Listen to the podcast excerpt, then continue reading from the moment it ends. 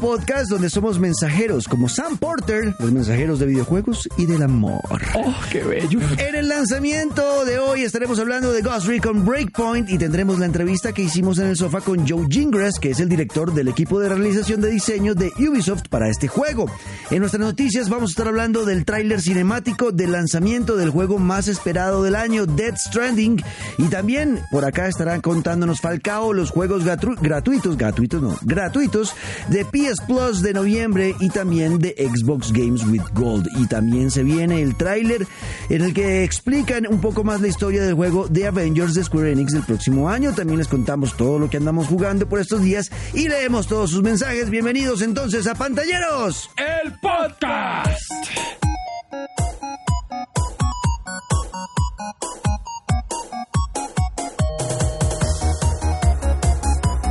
Bien, y ahora sí saludamos a nuestro equipo el día de hoy, Luis Carlos Guerrero. Siglos sin escucharlo aquí en el podcast. De Mi querido, único, intratable e incomparable Nietzsche. ¿Cómo le va? No, hombre, por aquí siempre firme al pie del cañón. Lo que pasa es que cuando el pago no llega, no llega tarde. Pero Ah. ya llegó, ya actualizaron, ya revisé cuentas y estamos de vuelta en este podcast.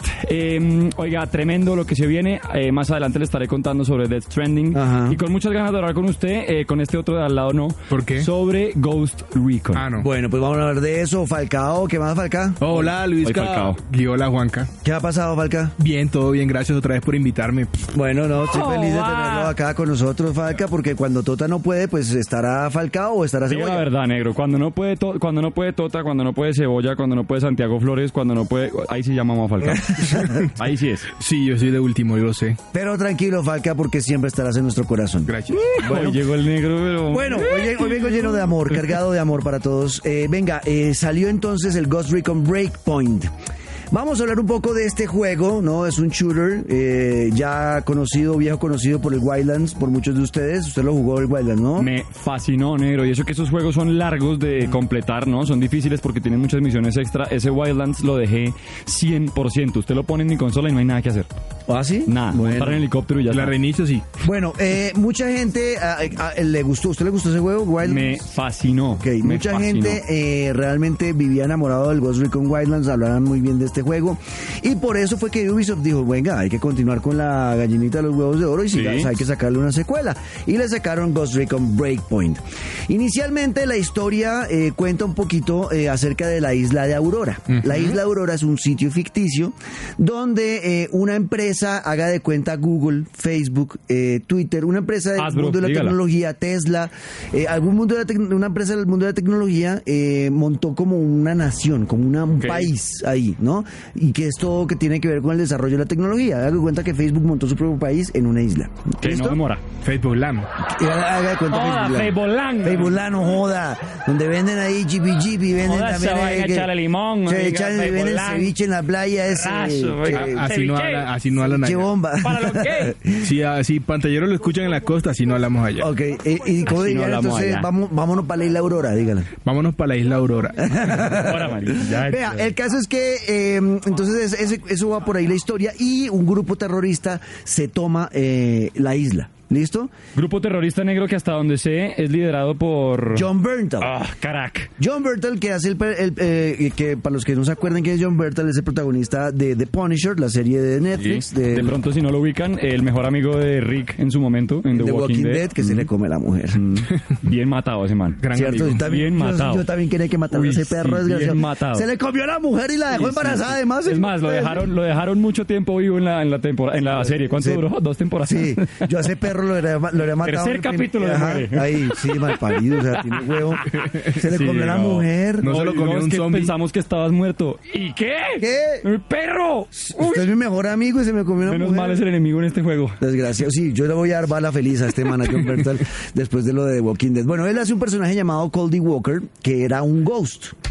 Antes era compañero. Ah. O sea, era el combo de los buenos. Era el combo de los buenos. Recordemos que Ghost Recon, pues es, eh, Ghost es una división de fuerzas especiales, ¿no? Del ejército. Sí, de soldados cracks. Y somos los buenos, Sí, los Ghosts. Sí. Pues eh, John Bertal en algún momento se desvía del camino de los Ghosts y se vuelve un Wolf, que son los enemigos acá. ¿Listo? Los lobos son los enemigos y son el grupo terrorista que toma la isla de Aurora.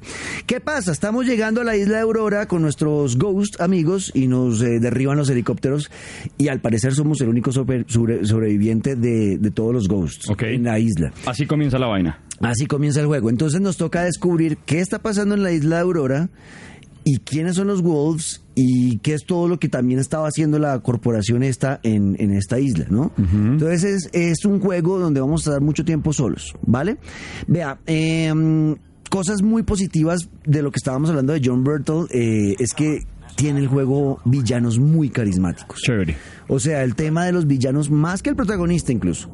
Los villanos son muy importantes y generan mucha mm, empatía para bien y para mal. O sea, lo termina uno odiando a John Bertal o empieza a sentirse como, ve, pero este man... Con- tiene como razón, me lo voy a creer. Ok. Exacto, entonces por ahí está interesante la cosa. Beneficio de la duda. Exacto. Vea, uno solo contra el mundo es la premisa. Hay, eh, esta vez, eh, me dice usted que como era en Wildlands, eh, Luisca, pero esta vez el tema de la supervivencia es muy importante. Ahora, por ejemplo, si usted está herido, eh, eso lo va a ralentizar, o sea, lo va a volver lento en los movimientos, no va a ser tan efectivo a la hora de disparar. O sea, aquí es muy importante estarse curando y entonces y ya le dedican tiempo a mostrar la gráfica de usted poniéndose vendajes en la pierna si tiene un disparo en una pierna o si tiene un disparo en un brazo. Bien. Entonces Real. esto lo va a hacer más real. Bien. Nietzsche, la pregunta. Bueno, mentira, siga hablando y ahorita le pregunto. Vale. No, pueden, pueden ir preguntando lo que quieran. Pero es que de pronto me le adelanto. Siga, siga. Bueno, eh, es importante en la Pero es que- historia investigar eh, documentos, hablar con civiles, entrar a edificios, eh, a investigar para descubrir qué está pasando en la isla Ok, realmente. o sea, no es solamente, la isla no solamente son los ghosts versus los malos, sino también hay No, gente. No es solo, exacto, también Ok. hay gente, hay eh, pobladores, hay demás, y es importante el tema de investigación, o sea, es muy importante entrar a, a investigar y buscar documentos que le puedan dar indicios a uno de qué es lo que realmente está pasando, porque está uno solo contra el mundo, ¿no? Vea, eh, el mapa de la isla Aurora es chévere, eh, Es tan grande. Es un mapa grandote, Como bien Suba. grande, bien como suba, como suba. es gigante entonces.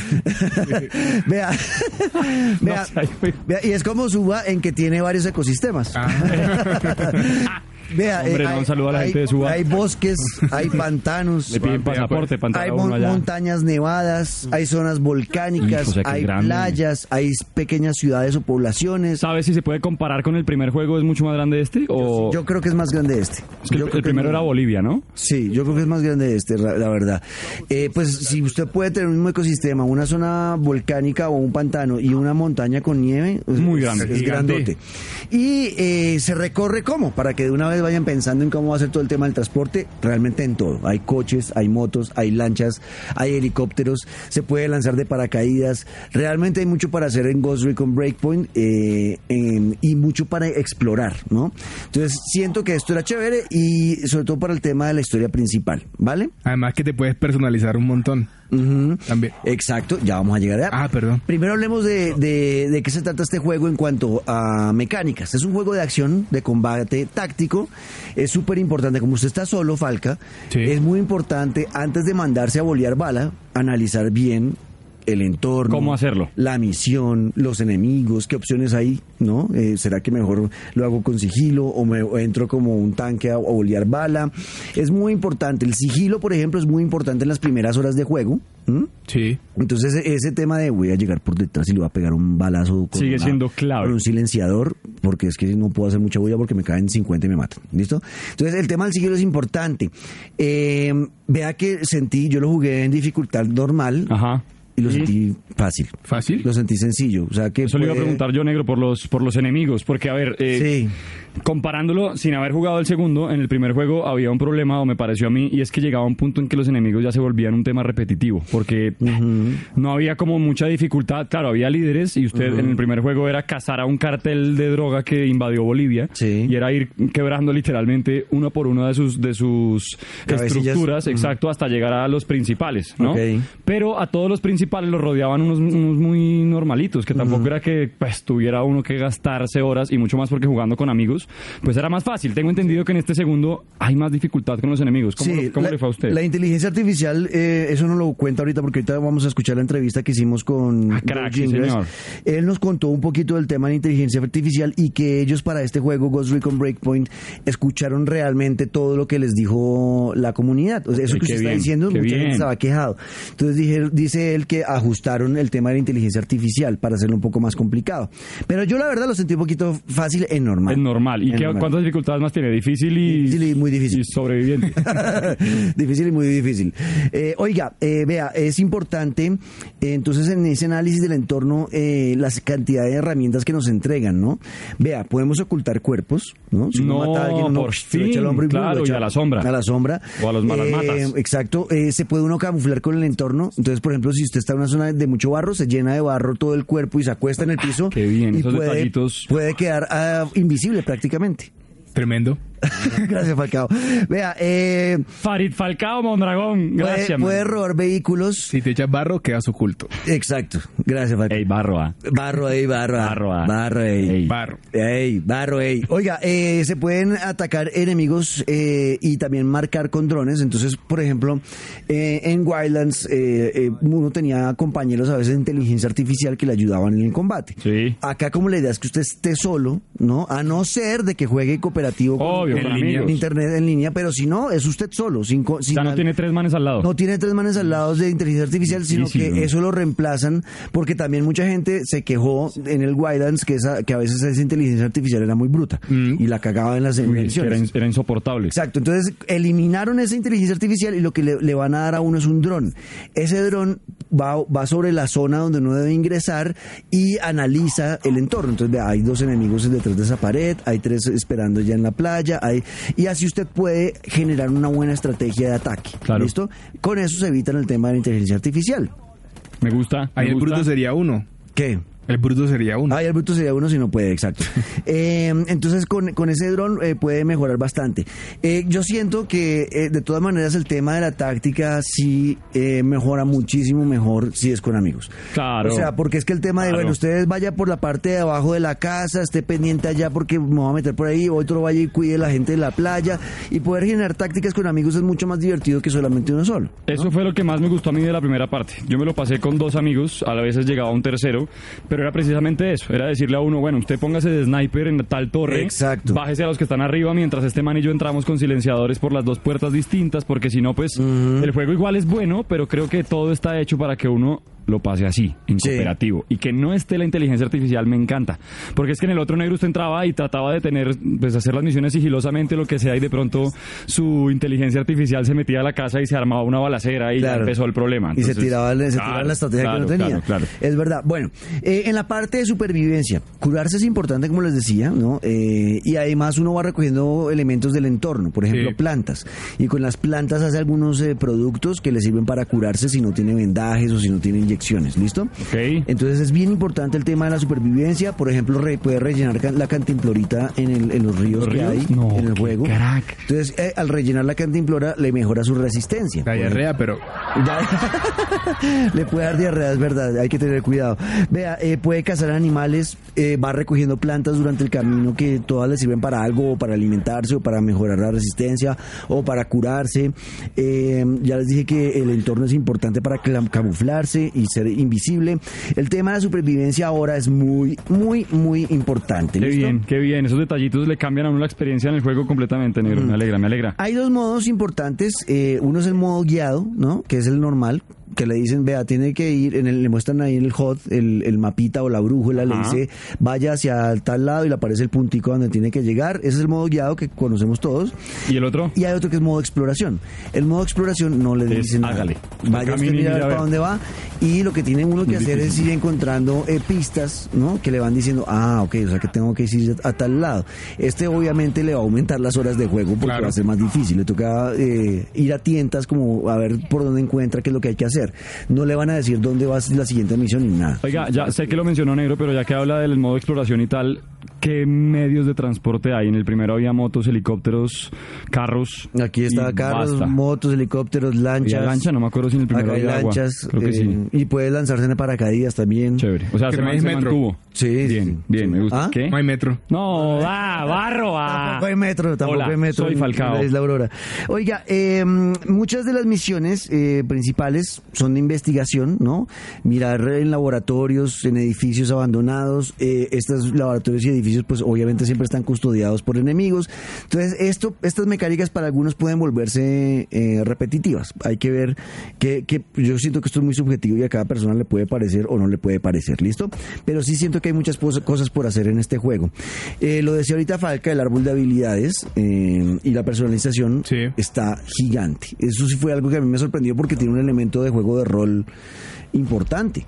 O sea, eh, cuando yo abrí, cuando me hice la primera, eh, como que gané la primera experiencia y me dijeron, bueno, puede mejorar su árbol de habilidades, las opciones son infinitas. Son infinitas. Es demasiado. Lo que hablábamos en el podcast pasado, eh, a mí no me gustaba mucho este jue- eh, eh, esta clase de juegos, pero, pero creo que esta me sorprendió bastante porque puedes cambiar literalmente hasta las botas. Todo, Todo. es una cosa de locos. El tema de la, el tema de la, mm, de los, eh, bueno, hay varias clases, hay cuatro clases, ¿no? Eh, que usted puede escoger y las de siempre, el, el curador, El curador, eh, el- el sigiloso, Eh. El veloz y el tanque. Y el bombero. El tanque Ah, que va de frente, de, de frente contra, to- contra todo el mundo. Eh, también está algo importante y es el tema ya de la personalización, como lo decía ahorita Falca. Eh, o sea, le puede cambiar el color a cada partecita del arma. O sea, Bien. Puede mejorar cada cosa. O sea, es demasiada personalización. Hicieron muy amplio, tanto que yo pienso alguien podría perderse eh, dentro de tantos eh, opciones de, de mejora. Y que no se no lo puede aprovechar al 100%. O le No. pasan derecho, eso a mí me pasa mucho, Nero. Que como que empiezo con toda la energía, pero que ya veo que son tantas vainas que ya ay, cojo un general todo negro, con un pedazo de camuflado en el cañón, sale. Exacto, y bueno, eso nos, nos lo va a hablar ahorita Joe Jingles, él también habla de ese tema, del, porque yo le pregunté cómo es que es demasiado grande y la gente se puede perder ahí. Claro. Me dijo, sí, pero, pero no es, o sea, lo, lo pusimos porque hay gente que le gusta mucho eso. Mucho, sí. Y a los que no, tampoco es tan grave si no lo hacen. Exactamente. Pueden seguir derecho. Y, ok. Eso es pensar por todos los flancos. Exacto. Bueno, eh, los gráficos me parecieron muy bonitos, eh, especialmente eh, los bosques y el tema de al aire libre en general es súper, súper atractivo. El tema de toda la ambientación se ve muy real, la iluminación, las sombras, los gráficos me parecieron súper bonitos. En, en las edificaciones sí lo sentí Normal. muy genérico, muy como que todo fue copiar y pegar mucho el tema de los edificios. Negro, a la hora de lutear, o bueno, cuando usted está en los edificios, para el que no sabe qué es el luteo y usted va buscando ahí como en las maleticas, las puertas, los cuartos, ¿cómo es la interacción, por ejemplo, de las manos cogiendo algo? ¿Se- ¿Es solamente usted picha triángulo y ya está y lo cogió? ¿O el man, su personaje mueve la mano, agarra No, el... no, no, sí, sigue siendo usted Sigue picha siendo- botón y pum, ya lo tiene. lo tiene, Y ok. ya lo tiene. Y, es- Ok. y pero sí eh, lo lleva uno mucho a estar eh, revisando cada cosa porque si salen buenas armas, Bien.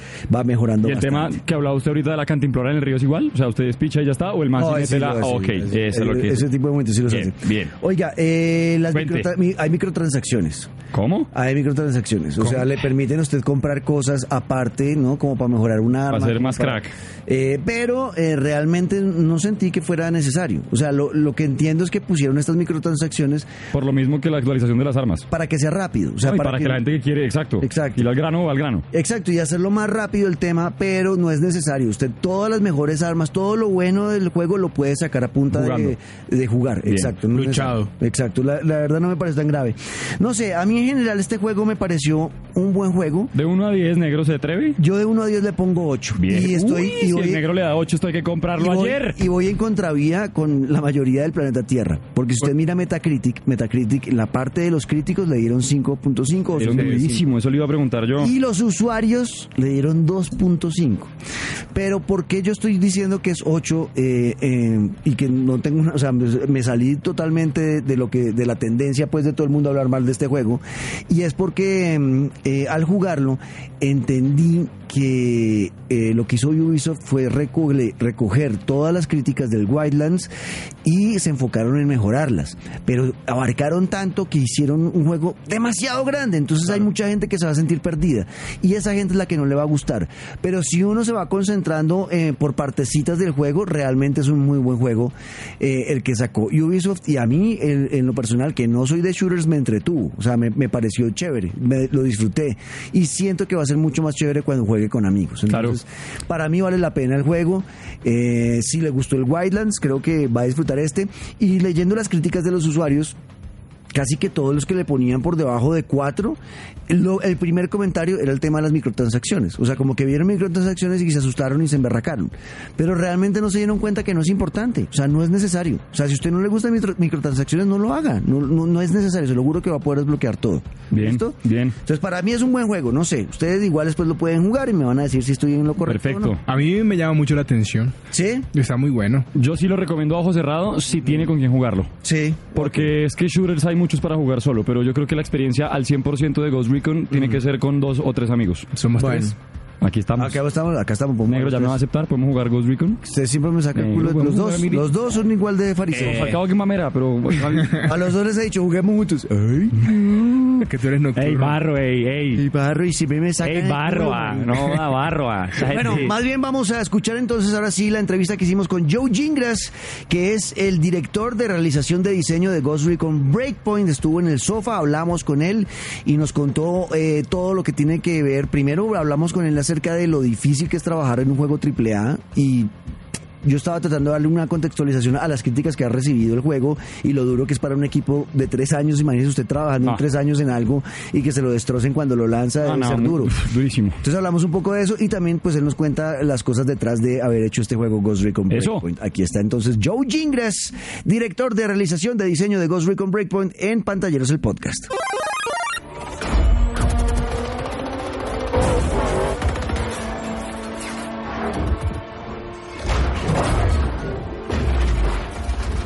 Joe, welcome to Joe, bienvenido a Pantalleros el podcast. Thank you. Gracias, me ha ido muy bien. Es maravilloso estar aquí. Es maravilloso tener esta conversación juntos. Esto es muy cool. ¿Cómo ha estado tu estadía aquí en Colombia? Estoy descubriendo, estoy aprendiendo mucho. Tengo muchos amigos colombianos, pero nunca había venido a Colombia. Estoy descubriendo. Ayer estuvimos en la Universidad de los Andes, un sitio muy bonito, gente increíble, y visitamos un poco de la ciudad y fuimos a comer ayer a Andrés. Increíble.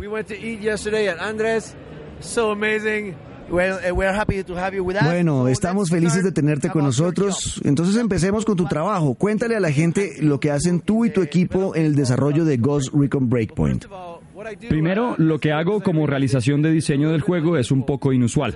Esto es un poco nuevo en la industria o por lo menos en Ubisoft. El diseño del juego se trata de pensar en las mecánicas del juego. Es acerca de cómo va a ser la experiencia del jugador qué va a hacer el jugador y cómo va a reaccionar el juego a lo que el jugador está haciendo.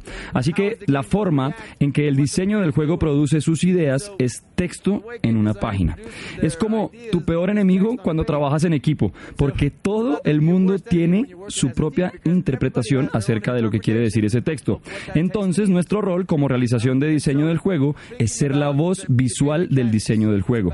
Esencialmente, lo que hacemos es recibir la solicitud del departamento de diseño del juego y luego le ponemos visuales a eso. A veces va a ser arte conceptual, guiones, gráficos, videos, insignias fotográficas, placas del estado de ánimo, todo tipo de cosas dependiendo de qué va a ser mejor para transmitir de qué se trata el concepto visualmente y luego reunimos a todo el equipo alrededor de esta interpretación o de este propósito. Luego hacen el prototipo y luego a producción.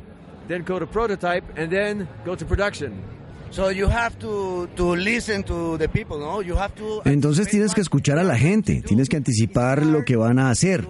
Es difícil recibir, no sé, como millones de mensajes de los jugadores diciendo, no me gusta esto, por favor mejora esto. ¿Es difícil escuchar a todo el mundo?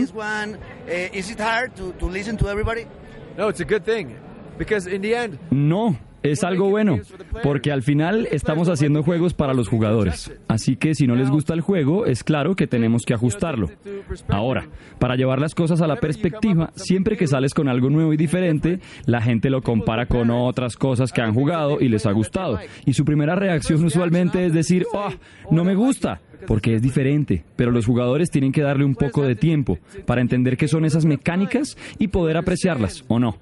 Nosotros tenemos datos que obtenemos de los jugadores cuando están jugando. ¿Qué les gusta? ¿A dónde van? ¿Dónde pasan la mayor parte del tiempo? Y también tenemos la información que viene a través de los canales de Reddit y de los chats de los foros y de todos estos sitios donde nuestros desarrolladores de comunidad recopilan toda la información y nos entregan las prioridades para que los desarrolladores, los directores, puedan ver esta información y luego actuar basados en ella. Pero como decías, a veces es difícil, porque recibimos información donde vemos que hay gente que no entiende lo que tratamos de hacer, entonces tenemos que ser más claros en lo que hacemos para que así lo entiendan y así lo amen. Estuve pensando el otro día que en los noventas, iniciando la década del 2000 también, tú lanzabas un juego y eso era todo.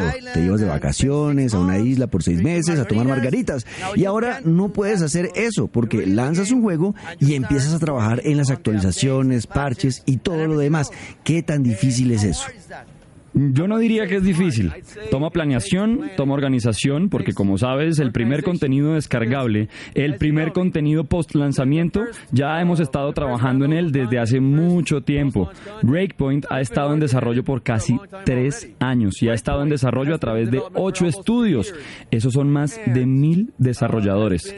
Todos estos estudios tienen encargos específicos en los que están trabajando y algunos de ellos tienen contenido descargable. Algunos tienen jugador contra jugador, algunos tienen vehículos algunos tienen las cinemáticas o personajes no jugables. Es todo compartido de una manera muy organizada para que no sea muy pesado para nadie.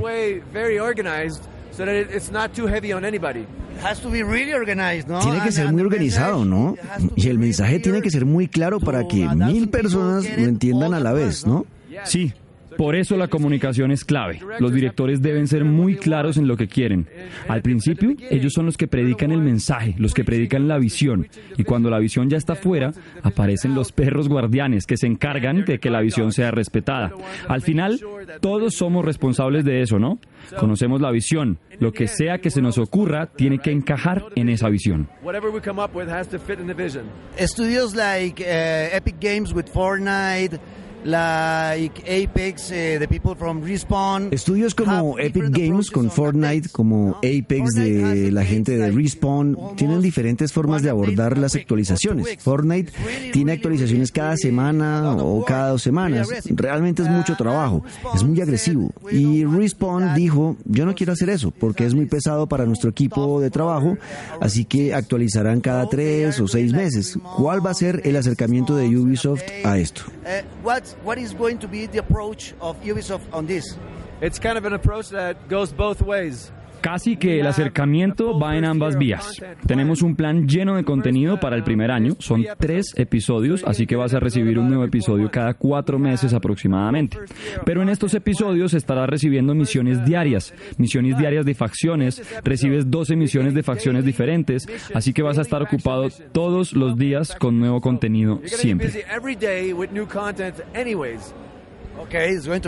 Ok, va a ser duro también. ¿Por qué decidieron dejarnos jugar con el mismo personaje en todos los modos de juego y tener esta progresión compartida? ¿Sabes? Hay mucha información que llega y afecta las decisiones, los pedidos de la comunidad. Pero también nosotros analizando cómo los jugadores están jugando y tratando de ofrecerles algo que será aún mejor cada vez. Y así esta progresión compartida es un muy buen ejemplo. Hace que las transiciones entre jugador contra jugador y jugador contra el entorno realmente sean fluidas. Entre jugar solo y en cooperativo lo hace muy fácil también. Nosotros tuvimos algo de esa progresión compartida en Wildlands, entre jugar solo y jugar en cooperativo. Y ahora expandimos esto a jugador contra jugador. Y lo que realmente me gusta de esto es que no te toca empezar a jugar de nuevo con un nuevo personaje al que te tienes que acostumbrar cuando juegues jugador contra jugador. Juegas con el mismo personaje. Así que creo que esto es muy conveniente y dará seguridad y empoderará al jugador. Cuando juegas, no sé, eh, Red Dead Redemption y desarrollas en el modo historia un personaje, le coges cariño, casi que lo amas. Y luego te toca ir al multijugador con otro tipo otra vez. Empezar de nuevo, sí. Pienso que eso es triste y pienso que esto es determinante, ¿sabes? Los jugadores dirán, oh no, no voy a meterlo todo de nuevo a este personaje, ¿sabes?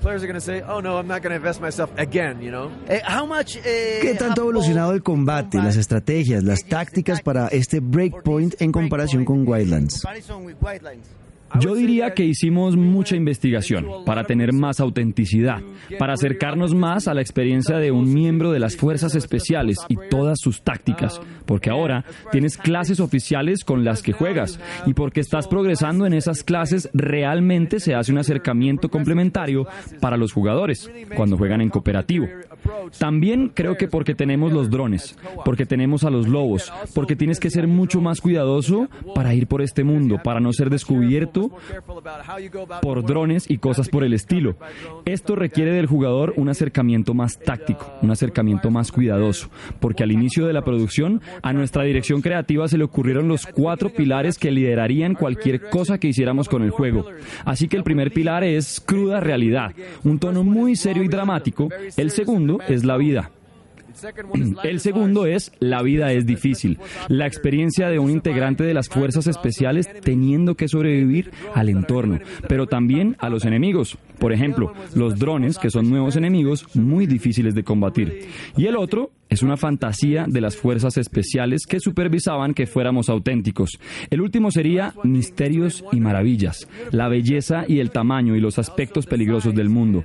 Así que todos esos pilares dibujaron el hecho de que fuéramos con tanta profundidad a las experiencias de las fuerzas especiales.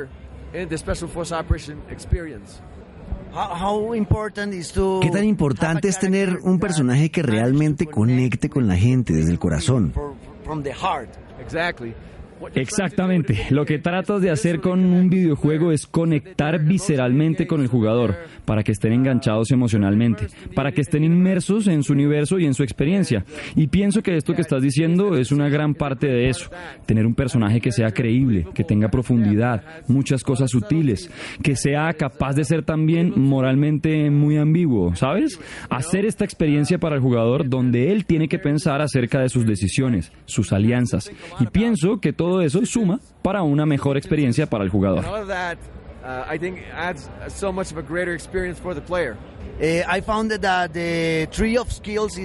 Encontré que el árbol de habilidades es gigantesco.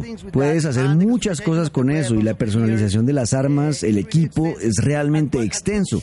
¿En qué momento crees que el jugador se puede perder o no? ¿O piensas que es realmente claro? Esa es una muy buena pregunta. Nosotros estamos haciendo este juego para la mayor audiencia posible. A alguna gente realmente le gusta la personalización profunda. A alguna gente le gusta mucho la progresión del personaje. Y para esa gente está ahí. Pero para la gente que no está familiarizada, que no les gusta eso, que lo encuentran muy complicado o muy desalentador, bien, es progresivo. Tiene una curva progresiva de aprendizaje y no es, más bien, es opcional. No es necesario que lo hagas puedes pasar todo el juego y no preocuparte por tu árbol de habilidades o no importarte tu personalización y tener la misma diversión. Viendo en retrospectiva, dijiste que tres años en desarrollo, toda esta gente trabajando para este juego y tenerlo listo en el lanzamiento y ahora está ahí afuera. La gente lo está jugando.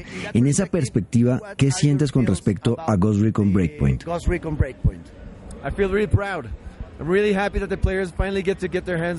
Me siento muy orgulloso, muy feliz de que los jugadores ya lo estén jugando. Encuentro que una de las cosas que mencionaste antes, el paquete que tenemos, el contenido post lanzamiento, también es muy emocionante, porque sabemos lo que viene. Sabemos que los jugadores no van a quedar abandonados, ¿sabes? Siempre va a haber algo para ellos. También he conocido muchos fans que han venido a esta convención, también a través de todas las visitas que he hecho a escuelas y otra gente que he conocido en mi tour por Latinoamérica. Y solo es impresionante la respuesta de la gente. Están tan felices de tener esta nueva experiencia, de tratar y continuar jugando Ghost Recon, pero de una forma refrescante. Estoy tratando de resumir todas las ideas que tengo porque son muchas, pero estoy muy feliz. Porque al final, cuando empiezas a desarrollar un juego, tu único objetivo es llevar este juego a las manos de los jugadores. Y finalmente lo hicimos. No es fácil, no es fácil terminar un juego. Hay mucho para hacer, pero cuando está fuera y es apreciado por los jugadores, tú estás como, sí, hice mi trabajo, ¿sabes? Uh, but when it's out and it's and it's appreciated by our players, you're like, yeah, I've done my job, you know. Why ¿Por qué la gente debería comprar este juego? Pienso que deberían comprarlo porque es un nuevo paso para la franquicia. Hay nuevos enemigos, hay nuevos dibujos, por ejemplo, hay una nueva narrativa, una nueva historia. Eso es muy convincente, como dijiste, ¿sabes? Con personajes con los que puedes conectar realmente. Tenemos a John Bernal, pero también tenemos a Rodney Mullen, el skater mundialmente famoso, y este fue su primer papel e hizo un gran trabajo haciéndolo también. Están las nuevas dinámicas en el jugador contra jugador, está la progresión compartida, también están las nuevas mecánicas de supervivencia y están los nuevos y profundos aspectos de las tácticas de las fuerzas especiales en el juego que te darán esta experiencia más profunda. Digo, hay tantas peticiones de la comunidad que implementamos en este juego para responder a esas peticiones. Por ejemplo, las nuevas habilidades, el nuevo sistema de clases, el hecho de que puedes cargar a tu gente por ahí, todas estas cosas para mí son razones para conseguir Breakpoint y jugarlo. Bueno, yo te deseamos a ti, a tu equipo y a todos en Ubisoft la mejor de las suertes con Ghost Recon Breakpoint y en los proyectos futuros. Muchas gracias. Thanks a lot. I would expect nothing less.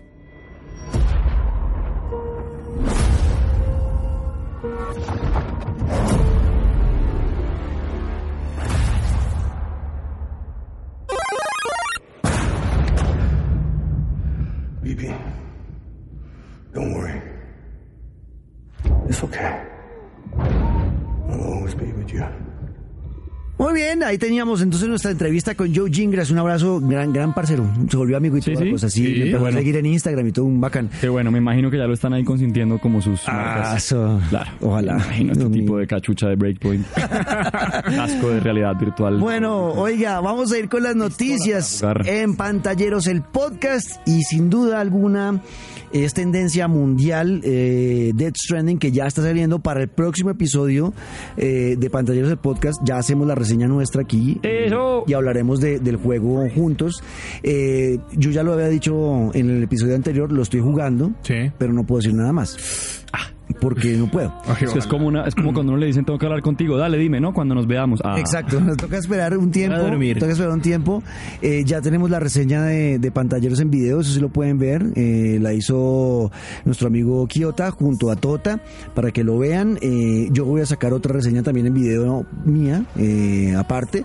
Y el, el próximo episodio, entonces vamos a hablar largo y tendido. Yo creo que haremos un especial solo de Dead Stranding para el próximo episodio, ¿listo? Bien. Entonces salió el, el tráiler de lanzamiento cinemático, o sea, solamente nos, no mostraron gameplay, sino No. realmente querían mostrar que era la historia de este juego. Como ¿Qué que- vio Luisca? Mire, negro, primero él se filtró, ¿no? Ese tráiler se filtró unos días antes y uno ahí como tratando de ver como por un lado o no, eh, pero ya lo tenemos oficial, son cerca de 8 minutos, si no Sí. sé mal, 7.40 y póngale. Y además viene con el anuncio de la fecha oficial ya de lanzamiento, como usted decía, negro, que quedó para el 8 de noviembre. Ajá. Eh, algo que es lo primero que llama la atención, obviamente, es la aparición de otro actor. Porque ya, ya sabíamos que venía, si me olvida Norman el nombre, Reedus. gracias, de, y se me olvida el nombre también en la serie. Eh, la Daryl, serie. Daryl. Daryl, exacto. Ya sabíamos que él era el que incluso vamos a el manejar. protagonista, sí. Pero aparece Matt Mikkelsen, Matt que es el Mikkelsen, de, sí, sí. el de Hannibal. Ajá, y es el de, es el malo, el el hechicero malo en Doctor Strange Doctor que Strange. quiere abrirle la puerta a, a Dormammu. Ya por ahí empezamos muy bien, porque son dos pedazos de Cracks, actores. cracks. Pero luego algo que deja ver el tráiler mucho más allá de la historia, que como siempre lo hace Kojima y cuando siempre publicó un tráiler de sus Metal Gear, de todo lo que ha publicado, siempre son largos y siempre cuenta de todo. O sea, hay, hay gente que incluso dice que viendo el tráiler uno ya sabe todo. El inicio, final, nudo, desenlace del juego. Pero dejando eso a un lado y sin ponerle mucha atención a los spoilers y demás, el detalle gráfico del tráiler a mí me voló la cabeza. Porque ya de verdad es impresionante. Sí, se nota la mano de Kojima tanto en producción, color, diseño, etcétera, pero ya se ve mucho más y pues obviamente los actores y todo el cuento, entonces por el lado gráfico espectacular. Me sigue pareciendo muy extraño, yo desde que estamos hablando de este juego en el pantalleros eh, llevo diciendo que no entiendo un carajo, porque sí, se ve que es lo que ha dicho Kojima durante todo el tiempo, que va a ser un juego que va a ser el primero en su clase, efectivamente se nota, pero es que usted debe empezar a ver el tráiler con este man, con el actor que le acaba de mencionar, con Matt Mikkelsen, ah, Matt Mikkelsen. corriendo con un bebé eh, bajo el brazo. Ese bebé lo hemos visto en otros adelantos. aparecido. Que, que es el que carga Norman Reedus todo el tiempo. exacto. Entonces, ahí como que se empiezan a unir cabos, pero son cabos que no llevan a ningún lado. Entonces, eso me sigue pareciendo una nota como esa expectativa de saber de verdad de qué se va a tratar la historia. También ahí se ve que eh, Norman rechaza una misión y que dice que él no se va a meter en ese cuento y están buscando como la forma de unir, eh, no son las ciudades de los Estados Unidos, sino las United Cities, son como ciudades unidas. Tiene que ir a activar unos, unos portales para que se unan. Sigue siendo muy extraño, Yo- eh, pero bueno, ya tenemos un adelanto más que nos hace como más cercanos. Yo lo que entiendo es que son como, pues son como un mundo abierto con varias ciudades que en algún momento habrá que unirlas, yo no sé, eh, yendo de, de misión en mis- en misión.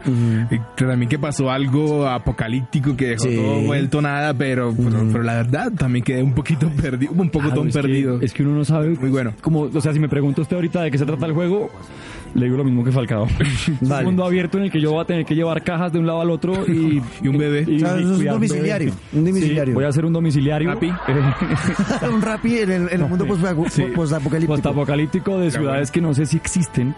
Eh, pero lo que, le, lo que le digo, a mí lo que me llama mucho la atención es que no sé si tal vez desde Red Dead Redemption no me impresionaba tanto el detalle gráfico de un, de un juego. Es muy bonito, es muy bonito. Eh, a ver, Ahí adelante algo. ¿qué pueda decir? Es que Venga, la verdad venga, es que me pueden, la pueden hundir. No, eh, lo que tengo que decirles, no, a ver, eh, si, si analiz- hablando solamente de este adelanto, A ver. Sí. eh, puede sentir uno que la música es muy importante, Sí. sigue siendo muy importante. eh, lo que ha mostrado él, ¿se acuerda que en una, por ejemplo, adelanto sacó música apocalíptica? Ajá. Eh, eh, es muy importante la música en los adelantos que hemos visto. Es un viaje muy emocional. Ok. Si analizan nuevamente este adelanto, ven que todos los personajes lloran. Oiga. Si analizan todo, No todos los personajes están llorando o están en un momento cargado, muy cargado emocionalmente. Es como un viaje emocional. Sí. Entonces Está yo lo voy a dar ahí, pero a mí no me encanta. ¿y del bebé? ¿No me puede decir nada? No, no puedo decir nada. O sea, ahí está la mitad del juego. ¿Tiene papá? no puedo decir nada de nada. Nada de nada. Ah, No, no puedo decir nada de nada porque me. Extraño. Bueno, Yo de eh, verdad, mire, ese bebé enfrascado. Señores Kojima Production, solamente hablé del adelanto, no dije nada más. Vamos a seguir con más noticias.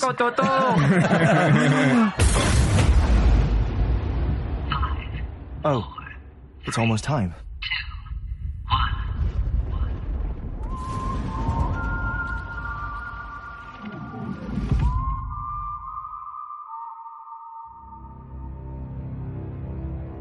Vamos a seguir con el siguiente adelanto, más bien eh, con lo que se trae el PlayStation Plus y el Xbox Games with Gold para el mes de noviembre Falca. Eh, bueno, juegazos. A ver, se cuente. vienen juegazos. A ver. Uy. Pues oír. por el lado de PlayStation Plus, eh, próximamente vendrá eh, Nio o Sí. Nayo. Ajá. ¿Cómo se dice? Nio. Nio, Nio. Nio. Nio, que es como... eh, Nayo. pero- lindo. No, pero Nayo. Ah, Pero está Nio. bien, está bien. Nayo. Que es el... volvemos y hablamos del RPG de, de, de Team Ninja. Eh, es un juego donde samu- el Samurai William tendrá que enfrentarse a, a diferentes demonios y otras criaturas que también recuerda a Dark Souls Ok. por las mecánicas y también porque eh, tiene una dificultad muy difícil. Ajá, sí, muy alta. Gracias, Farid. sí. Es muy difícil de pasarlo, además que tiene como unas misiones alternas, como tiene que no solamente de llegar a pelear, Ok, bueno. sino que tiene... Por otro lado también está... No, espera, espera, yo le hablo de eso Ah, también. bueno, sí. Son 60 horas de juego. Este, este Yeah. vale la pena. O sea, están regalando un juego triple A PlayStation Plus. Yo debo seguir di- diciendo que para mí el mejor servicio sigue siendo este. Además que ahorita- tiene más cosas descargables. Sí, Sí, no- y ahorita nos va a contar lo de Xbox y, ahí se van a dar cuenta por qué es mejor el PlayStation Plus Sí. en cuanto a regalos de su servicio en línea. Este juego es importantísimo de un equipo eh, que hizo, por ejemplo, Ninja Gaiden. Es un juego que tuvo más de 8 puntos en Metacritic, o sea que es un muy buen regalo, es un muy buen regalo Nio. Se- por ejemplo, si ustedes analizan los- lo- la, la cantidad de gente que nos escribe, entre ellos Dev Escobar, Sí. casi siempre que hablamos de juegos de rol, casi siempre que hablamos de juegos de rol, eh, alguien nos menciona Nio. Siempre, siempre. Y ese juego, uno de los juegos más esperados del 2020, porque sale Nio 2. Nioh 2. O sea que con esto, Falca, podemos hacer eh, lo que vamos a hacer con The Last of Us, que no Lo que pasamos. estoy haciendo. Exacto, que no pasamos el primero y viene el 2, entonces nos toca ponernos al día y pues entonces PlayStation lo regala. ¿Cómo le fue con The. Last of Us, negro? No, que estoy jugando Death Stranding, jugando Sí, todo no. lo que estoy jugando, no, No, puedo no, jugar. déjelo así. Y ahorita les cuento todo lo que estoy jugando. Bueno, eh, ¿cuál es la otra de Play? Outlast 2. Ish. No, marica, yo esta mierda no. No. No, no, no. Ese juego me encanta a mí. ¿Sí? Sí. ¿Te gusta de miedo? A mí sí me gusta, a mí me gustan los no, juegos. No, yo me uno al negro. Yo, soy como masoquista en este tipo. Sí, no, Además, marica. esta es Le una historia. meterse manzana en la boca y esas cosas. No, no, no, tampoco. Eh, Ah, barro. No, barro, Barro, te barro en la boca. Te coge tu novia de juguete, marica. No, ya no tengo novia. Ay, marica, que terminó, que está barba. soltero, ver. Barro, pela. Barro. Además que eh, este juego, pues, pues, seguimos con las historias de horror. En esta, en esta Ajá. ocasión vamos a investigar la muerte de, de una mujer, la desaparición de una Ajá. mujer embarazada, Embarazada. en Sí. el desierto de Arizona. Estamos mal. No. Pero no, pero no solamente eso. Me ¿no? cuenta, Falcao, después. Mientras vas grabando todo, pues te van atacando personas, No. Y seres. seres desconocidos que están en el desierto. ¿Y con qué se defiende uno? Con... No, no. Con las ganas de Outlast, sobrevivir. Outlast es No de los juegos que no le, no le que permite. Que defenderse. solamente correr y... Es- no, escapar. No, Si no. te matan, La chapa. única arma es una cámara y la No. cámara se la apaga a veces, hermano. No, no, no, Se desconecta gracias. y queda usted a oscuras. no, no, no. Me cuentan cómo les va con ese No, yo no soy capaz de estar Eres un periodista, ¿no? Porque estás investigando todo esto. El periodista se llama Blake. Blake. El periodista. Sí, porque no la estoy. tan lindo. Blake Langerman, diga. Blake Langerman. Ay, tan lindo. Ay. Falca, está, Ah, está, bien. está en inglés. Qué mal inglés. ¿no? Mira, así sirve el curso. y también está Strike Edge, Edge. Ok. Strike Edge. Strike Edge. Ajá. Que es un juego arcade.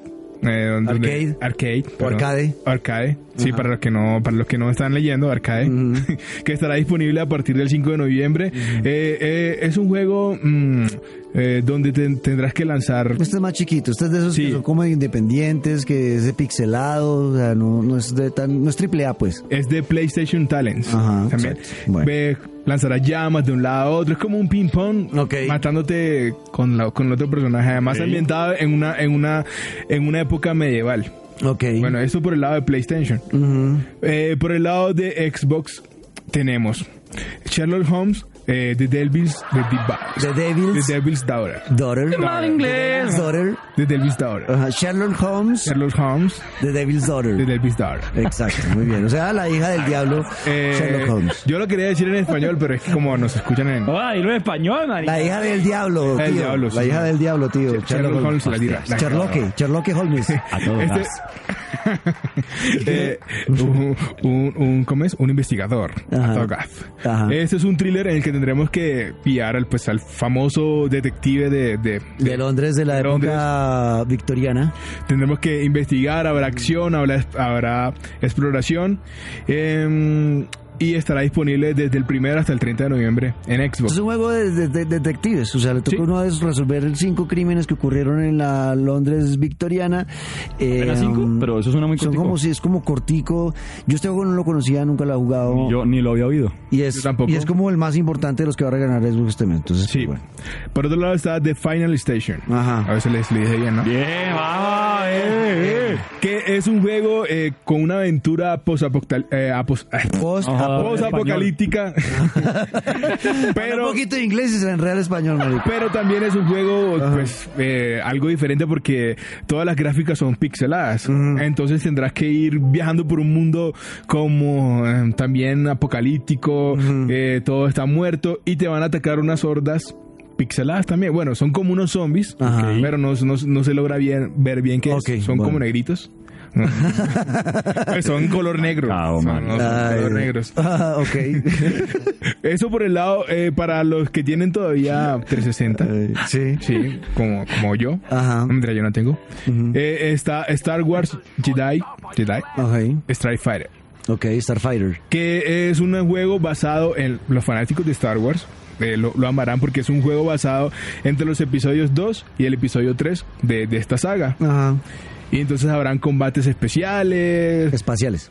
¿Cómo? Espaciales. Eh, ¿Yo qué dije? Especiales. Ah, no. Que son especialmente Sí, especiales. son especiales porque son En el eh, espacio. Claro, pero Claro. lo que tienen es Ball Gold y todo. Claro. Ok, vea, yo no sé, a mí, a mí esto no, no sé, la verdad, la verdad estos juegos, en esto sí lo hace mejor, y, por- y me van a decir, ah, es que usted ama PlayStation. Sí, pero, pero trato de ser también eh, objetivo y por ejemplo Xbox saca cosas muy buenas. Gear, Gear 5 es un juegazo, es un Tremendo. juegazo. Pero en el tema del servicio eh, gratuito de, de internet pago, ¿no? Eso No, lo borra. No hay nada que hacer. Yo también. Ah, sí, a mí también me van a mandar de una. Es que ustedes PlayStation. También- y también gana y le ganan a Switch también. Pero ¿qué hacemos? Es que lo de PlayStation lo rompe. Mm, en sí. dos. Switch para mí incluso es el segundo. sí, Sí. Eh, Atacando la parte del SNES, de las consolas viejas, de, Sí. exacto. A mí Xbox, con el perdón de quienes lo juegan en su servicio online, Ahí está, ahí está, para que lo tengan en cuenta lo que trae PlayStation Plus este en el mes de noviembre gratuito y también eh, para la gente del Xbox eh, Games with Gold. Vamos ahora con el eh, adelanto y este me emocionó, chicos. Yo no sé si lo pudieron ver. Sí. El tráiler de repaso de, de- de Avengers, el juego de Square Enix. ¿Lo vieron? Sí, lo vimos. Sí, ¿Lo vio eh, Luisca? mire, yo, bueno, lo voy a dejar hablar a usted, pero estoy tan emocionado con ese juego. Me emocioné. Empezamos, yo me acuerdo que la primera vez que hablamos de este juego fue como, nah, qué Como que no sé qué pasa, No, qué asco. Se le muy una de las películas. Yo sí le digo una cosa. ¿Qué? Donde el Capitán América en verdad se muera al principio y no lo volvamos a usar, me dañan el juego. No, hay que ver, hay que ver. Me lo dañan. Vea, eh, ¿qué pasó con este lanzamiento? Me pareció más chévere porque eh, es, el- logran eh, hacer lo que quieren y es emocionarlo a uno con un juego que va a venir, ¿no? Vea, ¿qué trae este, este, este tráiler? Le cuentan a uno realmente la historia del juego, qué es lo que va a pasar. Entonces, primero le dicen a uno es un juego de acción en tercera persona con una nueva historia original, o sea, no esta historia no la encontramos en los cómics, no la encontramos en las películas, nada, ¿ok? Es una historia nueva original donde uno juega como uno de sus Avengers favoritos. Sí. Eso se veía venir, ¿no? Hasta ahí vamos. Hasta ahí vamos. El juego empieza en el A-Day, el Día de los Avengers, ya se lo habíamos visto en los adelantos Sí. anteriores, que es como una celebración, como un homenaje a los Avengers. Y aquí encontramos algo nuevo. Ese día, los Avengers están estrenando y revelándole al mundo que tienen un reactor de cristales terrígenos. Para los que no saben el tema de los cristales terrígenos, eh, ¿sabe qué es un cristal terrígeno, Falco? No, que es un cristal. Porque va a tener un problema grave con la lengua. ¿Será que eso es pereza o qué es, Falco? No, que es un cristal. Los cristales terrígenos, Falca, Terrígenos. en las historias de Marvel Comics eh, son los que le dan vida a los inhumanos, ¿ok? Ok. Los inhumanos son seres parecidos a los mutantes de los X-Men, pero diferentes. Los mutantes son seres humanos, listo, que tienen el gen X y con eso logran eh, sus poderes. Los inhumanos se crean o son unos experimentos hechos por la raza Kree, que es la raza que los que vieron Capitana Marvel es la raza que, a la que- para la que ella trabaja inicialmente y luego termina batallando con ellos, ¿no? Entonces, ¿me está poniendo atención, Luis Carlos? Todo el tiempo. Aquí donde me ve, estoy tratando de cargar porque se me quitó el. Chumarico. Bueno, eh, el, caso, el, el caso es que entonces eh, este, ahora los Avengers tienen tecnología Kree y van a crear este reactor para ha- hacer algunos avances tecnológicos y no se puede. Explota el reactor en el día A, ¿ok? Y le echaron la culpa, obviamente, a los Avengers, Avengers. y San Francisco, la ciudad, eh, mi ciudad favorita de Estados Unidos, queda en ruinas. ¿Listo? Entonces, ¿qué pasa con eso? Se disuelve eh, los Avengers por el rechazo de la población y por la presión del gobierno, ¿no? Dejan de existir como tal y cada uno coge su camino. Cinco años después eh, aparece una mujer que es una un superhéroe de los Avengers de los cómics, se llama Miss Marvel, Miss que es una niña, es una adolescente. la que agranda sus La que agranda sus extremidades, ¿no? extremidades, exacto. Y ella es el, el catalizador de todo lo que va a pasar en la historia. O sea, uno empieza jugando con ella. O sea, lo que uno entiende ahí después de lo que pasa en el Day Sí, es que arranca con. Ajá. arranca con ella y ella es fan de todos los demás Avengers. Entonces ella va a tratar de reconstruir a los Avengers. El mundo ha cambiado desde que los Avengers no, no están, entonces pasaron cinco años y apareció una corporación llamada AIM o AIM eh, que se encarga de la seguridad eh, del- de, la Tierra. Pero eh, para los que conocemos de los cómics, esta es una empresa mala, una corporación mala, ¿no? Y eh, crean inteligencia artificial parecidos a los robots de Iron Man, Sí. que son los que protegen y cuidan y reemplazan la fuerza policíaca Sí, señor. y empiezan a perseguir a los Avengers. ¿Listo? Es lo que uno entiende de este, de este, de este adelanto. Eh, a medida que avanza la historia, pues Miss Marvel y los Avengers van a darse cuenta que ellos estaban envueltos en un complot. O sea, la explosión del, del, del reactor Todo fue planeado para que cayeran los para que Avengers. cayeran los Sí, Avengers. hasta ahí vamos. Y la historia es eh, ella, Miss Marvel, tratando de unir a los Avengers nuevamente. ¿Listo? Sí. Me emocionó mucho Uf, el a mí adelanto. también. Las gráficas brutales, los poderes de Miss Marvel increíbles. El modo de personalización de, de cada uno de los personajes que usted, como me encanta a mí, que usted escoge poderes para mejorar partes de la armadura, por ejemplo, le muestran un pedazo en el que Iron Man, usted le muestran que usted puede agrandar el pecho, Exacto. eh, que le sube la vida o le sube la velocidad o el, no sé, una Cada cantidad de héroe, cosas. cada héroe tiene muchas Muchísimas. eh, ves- vestidos, skins, eh, armaduras. Y que sea. parece que fueran rápidos, negro. O sea, me refiero, porque es que muchas veces desbloquear más trajes cuesta misiones, pasar el juego, vuélvalo a empezar, que coja por una cuadra en la que no hay una cosa y entra en un espacio y ahí, boom, lo desbloqueó. Aquí parece que van como en Spider-Man de PlayStation 4, Ajá. simplemente usted a medida que avanza se van desbloqueando. Exacto. Van apareciendo. También se puede jugar en cooperativo 4 y, y pues Sí, la, señor. la Ay, dificultad allá iba yo, Importante. allá iba yo. Ajá. Sí. Dígalo, dígalo, Falca, déjalo hablar. Porque que la dificultad dependerá de, de- de los poderes que tengas, de los poderes que te Ah. vayas montando y también del tamaño de tu equipo. ¡Hola, barba! Ah, Robe, Ay, pelado, pero que se pueda jugar en cooperativo, Falca. Ahora sí podemos jugar usted y yo sin el negro un juego bueno. Sí. Ah, volver a ese. Pero, a ver, mi pregunta es, querido Nietzsche, eh, o queridos Nietzsches, más bien, eh, Claro. ¿será que volvemos al split screen? O sea, me refiero a pantalla compartida a pasarnos el juego. Eh, no, esto va a ser en línea solamente. Cooperativo en línea. O sea, cada uno en su casa jugando Listo, juntos. pero, y, pero no se puede en la misma consola. No, no se puede. Qué mal. Pero está chévere eso porque, bueno, ya decíamos el tema de, de- de los, de las armaduras y que va a haber muchos por cada personaje va a tener, que eso también pareció del putas, y que aparezca nuevo equipo. Y cada equipo, Sí. cada parte del equipo que Cada- usted dijo que sí, aparecía sí, se puede mejorar. Se puede mejorar el brazo, el pecho, el casco, Exacto. los ojos, el Entonces eso me parece muy chévere. Y lo que está diciendo del tema de- del trabajo en equipo o en un solitario eh, se hace a través de un mapa. Eh, Vamos a tener una base de operaciones que es un helicarrier, Sí. na- estos barcos voladores eh, que está como abandonado después de que Miss Marvel logra empezar a contactar a algunos Avengers, se unen, reúnen todos en este helicarrier y ese helicarrier también se puede mejorar. Ok, hasta O sea, la base. La base también se va, se va mejorando porque Tremendo. al principio es como abandonada, como un sitio que está dañado. Y a medida que uno va avanzando en la historia, va desbloqueando cosas y mejorando también su base eh, central. Em, el juego en línea, entonces hay un mapa en la base, usted va a escoger, hay un mapa terráqueo, donde le dice, aquí usted puede hacer una misión eh, de la campaña principal, ¿no? Que es la historia principal, que es en solitario. Esas campañas son en solitario. Y es con un solo personaje. Entonces, no, aquí va, Hulk tiene que ir a hacer una misión en esta zona del planeta. Esa es en solitario, y la hace. Y hay otras misiones que son War Zones, que son las zonas de guerra que también eh, ayudan al progreso de la, de la historia y además también les sirve para mejorar experiencia, para mejorar las cosas de cada personaje, que esas sí son en, co- en cooperativo o solo, usted O solo. decide. Pero eso le iba a decir, son Pero esas las las dos hacer- opciones. Exacto, esas usted dice, venga Luis, que hoy vamos a pasar tal la, eh, a- juguemos a las 6 de la tarde. Y nos unimos y, empezamos, y pasamos esa misión juntos. Del carajo, del carajo, ¿no? Este juego me tiene... Ajá. A mí lo único que de verdad me tiene preocupado, negro, y además que lo hicieron Eh. muy bien el nuevo tráiler, porque si se acuerda sobre el final del gameplay nuevo, le muestran a Black Widow, le muestran a Hulk, le muestran a Thor, le muestran a Iron Man y le muestran a Miss Marvel, pero no le muestran a Capitán América. Porque es que yo creo que ese va a ser un, una- una- un núcleo importante de la historia. Sí, yo sigo sufriendo con que no creo que sean tan caras duras de matarme al Capitán América. Pronto no. De creo. inicio, de pronto. No creo, porque yo, de verdad, de todos esos Avengers, el que más me gusta es el Capitán América. Ok. Y sé que como yo hay muchos, que si no está el man en el juego, pues no es que lo vaya no a comprar, pero pero pues déjame el Capitán América. No, no hay que ver. Déjamelo ahí. Eh, me pareció, a mí me parece muy chévere el tema de la progresión compartida, que era lo que hace un rato nos hablaba eh, Joe Gingras en Ghost Recon Breakpoint, Yeah, que es el tema de tener un personaje y que todo lo que usted haga en el juego, no solamente en la campaña principal, sino en las Ah, demás afuera, lo que sea, cuando ajá. juegue en línea y cuando juegue con amigos, que toda esa experiencia que uno va ganando vaya mejorando Claro. siempre al personaje. Eso me parece del Del putas. carajo, claro. Entonces a mí me emocionó Avengers, ahí está. Lo único que no me emociona es la fecha, María. O sea, 15 de mayo estar 2020. ya a 15 días de la Copa América del próximo año y no, Ah, hombre, sí, no. señor. No. 15 de mayo de 2020, lanzamiento del juego de Avengers de Square Enix, que empezamos no creyendo nada en él y ahora enamorados de este proyecto. Completamente, así como yo de Falcao. Ay, qué lindo. Ey, barba.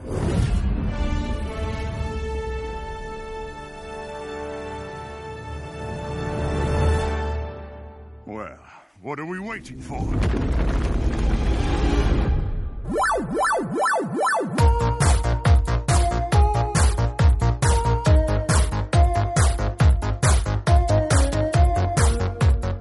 Bien, rápidamente, ahora sí, hablemos de lo que jugamos eh, la se- la- en esta última semana. ¿Qué anda jugando Falcao? A ver.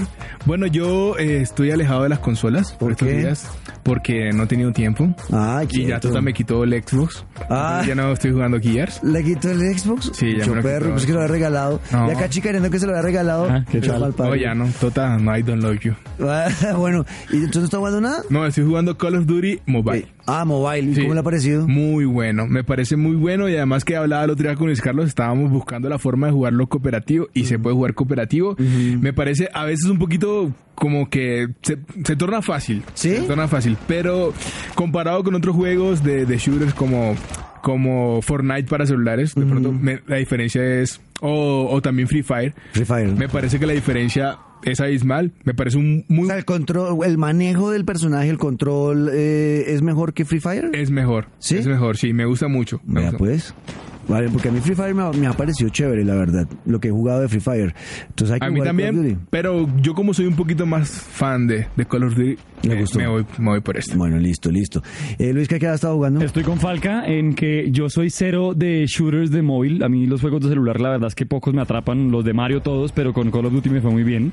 Y me salté de Call of Duty y también se estrenó el nuevo, el Modern Warfare, como la re- es una gran remasterización, me parece a mí, de ese regreso de Call of Duty a lo que nos gustaba. A los que nos gusta Call of Duty porque le apostaron mucho a, a volar con propulsores y pistolas de láseres y matar robots y Call of Duty no es eso. Del año pasado o antepasado, ya no me acuerdo, volvieron con el de Segunda Guerra Mundial, súper chévere, y este Modern Warfare me encanta. Más allá del tema de la, de la historia, porque no lo he jugado mucho, la verdad, me jugué apenas una misión, el tema del multijugador vuelve a ser ese Call of Duty que además uno se engancha y que viene con crossplay. Ok. Usted puede enfrentarse a gente de Xbox, pues para quien no sabe quién Mm. es crossplay, no importa si usted es PlayStation, Xbox, PC, hay crossplay. Se puede encontrar con amigos de toda consola y volvió a ser el mismo Call of Duty de los Strikes que usted si usted lleva cinco muertes le dan, no sé, un Napalm Strike eh, que activa diferentes recursos durante las partidas. Eh, sacaron nuevos modos de juego aparte de los que ya están del Team Deathmatch, del Domination. Hay unos varios en los que usted se enfrenta, por ejemplo, dos contra dos sin armas y son los que primero consigan las armas y a quebrarse. No sé, me gustó mucho y ahí estoy. Estoy ya llevo apenas dos días, negro. Bueno, Te contaré. Bueno, de eso hablaremos ¿Usted más adelante.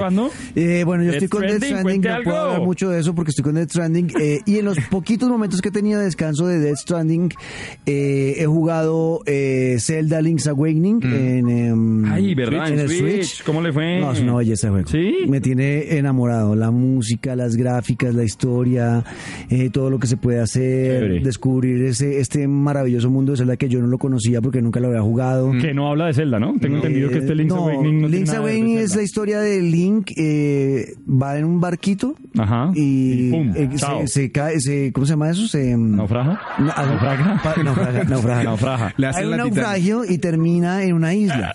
Y es Zelda tratando de escapar de la isla. ¿Listo? Eh, Zelda no, perdón. Link. Link tratando de escapar de la isla. ¿Listo? Me pasó la de las tías. Ese juego es Zelda. Sí, sí, sí. Pero ese Zelda, ese Zelda, no, no, pues que Zelda es Ah, una que se mujer. llama ¿no? Link. Exacto, es Link. Entonces Link tratando de escapar de esta isla eh, misteriosa en la que uno tiene que estar ahí como descubriendo qué es lo que pasa en la isla, ¿ok? Eh, me pareció un muy bonito juego, la verdad estoy muy emocionado. Y eh, compré, que estaba baratísimo, también para que lo compre Luis, ¿Quién? usted que tiene Switch, Sí. eh, en la tienda eh, colombiana de Nintendo eh, por internet, pues ¿Qué compró? eh, compré eh, la historia de un ganso. ¿La No, ¿qué? Agus. eh, Ah, ya sé. eh, La historia de un ganso. Es que no me acuerdo cómo se llama. Yo tampoco. La Ah, historia de un ganso. Agus, Me no sé, la del, la del ganso ese. Agus eh, Tale. Careverga. Sí, sí, sí, sí. Es un careverga. Ay, no sabía que estaba online ya. Está del putas, me, lo- me costó 67 mil pesos. Ish. Y el juego es una chimba, o sea, es, ser un mal parido. O sea, la- la- literalmente Literal. el juego es ser un mal parido. Entonces le, le ponen misiones eh, que tiene que hacer, Usted es un ganso Sí. y usted tiene que joder a la gente, a los seres humanos. Entonces es un ganso que está en un estanque y entonces hay la- la- al lado una granja, entonces toca ir a joder al jardinero, le roba un- el sombrero, le roba las herramientas, eh, le coge uno las llaves de la puerta y se las tira un- al, al lago para que no las pueda encontrar. O sea, es un mal paridito. Sí, es un ganso. Sí, O sea, es un mal paridito con ese ganso careverga. pues. Carac. un huepicanso. Eh, ¿qué? ¿Cuánto le costó, negro? Un huepicanso. Un jefe ganso, exacto. Eh, me costó 67 mil pesos. Ish. A Pero por es él. un juego del putas para, Claro. para usar, eh, para tenerlo en, de, Ahí, de descanso disponible. entre juegos o para tenerlo para jugar. Si usted solo tiene media horita para jugar algo, Bravo. es de esos juegos que, se- que se puede ir jugando de a media horita, media horita hasta pasarlo. Pero es muy divertido porque además también lo pone a pensar. Porque, por ejemplo, le pone a decir, no, tiene que coger esa escoba. Eh, y para coger como mini retos. y, y romperla y tirarla al tal lado pero es que para poder coger la escoba eh, la, manos, dueña ¿no? la señora que es dueña de la escoba toca distraerla entonces para distraerla toca hacer otra cosa Chévere. entonces es, lo- es un juego que lo pone a pensar Esos es muy muy bacano el, Venga, ¿cómo se llama en serio? ¿Cómo me- Agus no sé qué monda o sea Agus Agus Game. Agus eh, Title no sé qué jodas pero- Untitled Goose Game. Exacto. Ya lo encontré. Eh, Untitled Goose Game exacto el, el juego del, del ganso sin, sin nombre juego, exacto, el juego del ganso sin nombre. Así es que es. Esto es muy divertido, la música es buena, es, las gráficas son es muy bonito el juego. La verdad vale Está la muy pena. barato, y, chévere. Y 60 mil pesos me pareció muy barato por un juego que es divertido. Chévere. Listo. Bien, recomendado. He estado jugando eso. Y si no, pues, no jálense el ganso también. Exacto, jálense el ganso y, el, y el- entonces eh, Death Stranding sí les hablo largo y tendido del otro episodio. Gracias, negro.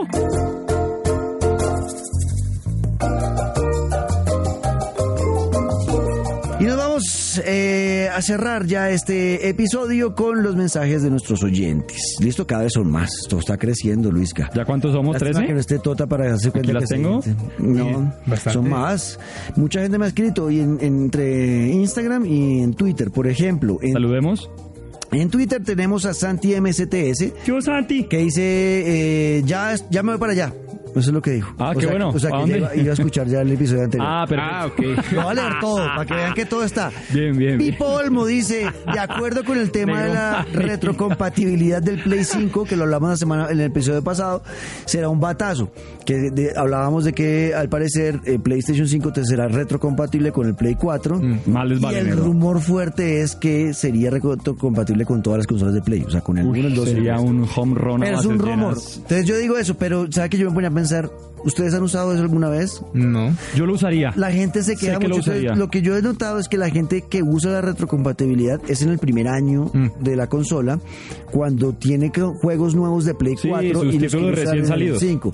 Pero realmente después de eso, ya usted solo compra los de 5 y no. Pero ya imagínese-. No mira para atrás. Pero imagínese yo decirle a usted, Yo tengo negro, un Play 3 y nunca lo volví a jugar. Lo tengo ahí perfecto. si yo tuviera el Play 2, solamente opta- la forma de tener el juego, usted imagínese regresar al Señor de los Anillos. Uy, se vuelve una belleza. Ah, Eso un- solo por eso, ya. Eso era una chimba. Vea. Yo prefiero un remake. Un remake. A mí Uy, me, no, me pues, encantaría el juego de loco, Porque pero- a mí las de Shadow of Mordor no, no me, No, y está bien, no me pero- sacaron lo mismo que sentía cuando jugué el Señor de los Anillos. es que usted escogiendo a Legolas, eso es distinto Exacto. a escoger a Un man que no, Mr. sí. Midea. Exacto. ¿Me entiende? Vea, eh, también escribe Zapata, J. Zapata, dice, al final estaba esperando el nuevo episodio, eh, porque la semana pasada nos, estaba, nos habíamos demorado un poco, como seguramente nos, nos demoramos con este.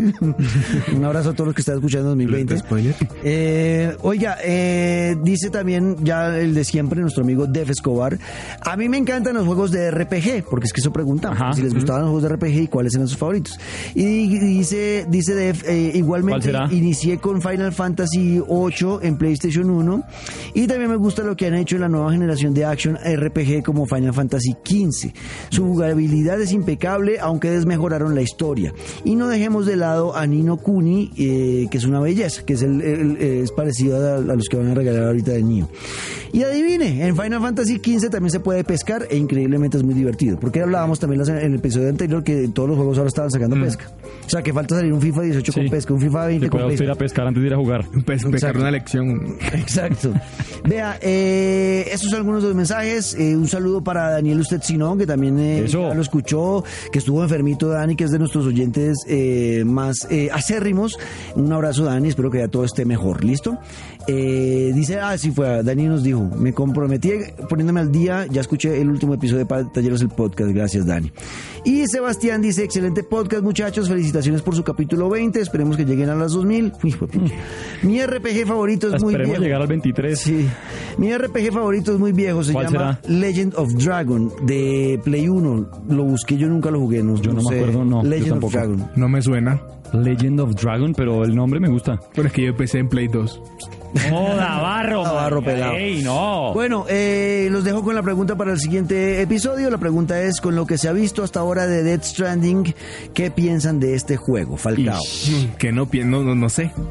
Diga, lo, lo primero, o sea, usted ve- vio el adelanto, ve, ha visto los adelantos de Dead Stranding, ¿qué se le ocurre? A mí me parece que es emocionante. Y que es una historia apocalíptica. Listo, gracias, Falcao. Sí. Gracias, Farid. Fresca.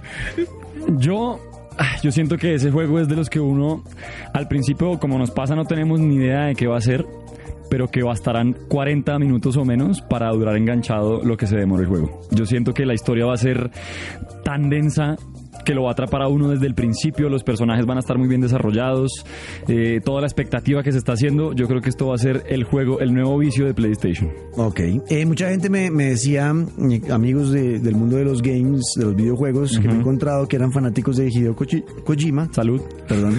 De Hideo Kojima, me, me dijeron que me dijeron que ellos, en los últimos juegos de, de Metal Gear quedaron muy decepcionados con Kojima.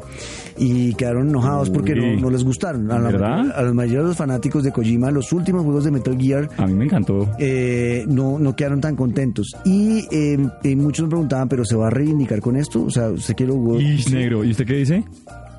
Para los que no les gustaba Kojima, yo creo, o sea, o que terminaron enojados con Kojima, Ajá. yo sí creo que ¿Lo va van a ser- perdonar? Yo sí creo.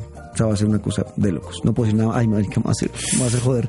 No puedo decir Fuera nada de más. micrófono ya contó todo. Bueno, ya, ya ahí está. Yo no puedo decir nada más. Es- Ya lo estoy es- jugando yo también. Suscríbanse en Spotify. Escríbanos, negro. Escríbanos en el Twitter eh, y en, en Instagram la, res- la re- respuesta a esta pregunta.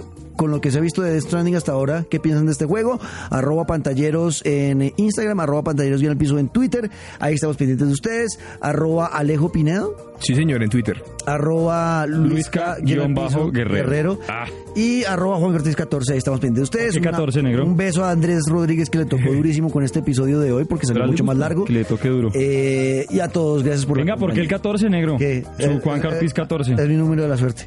Ish. Y eh, nada, los esperamos ahí siempre cada ocho días en Pantalleros. El podcast, suscríbanse en Spotify, Deezer, Apple Podcast, Google Podcast, donde ustedes quieran. Ahí. We love you. We love you. ¡Los amamos! Esto We love you. Learning English. ¡El podcast! Tocó a mí mal parido.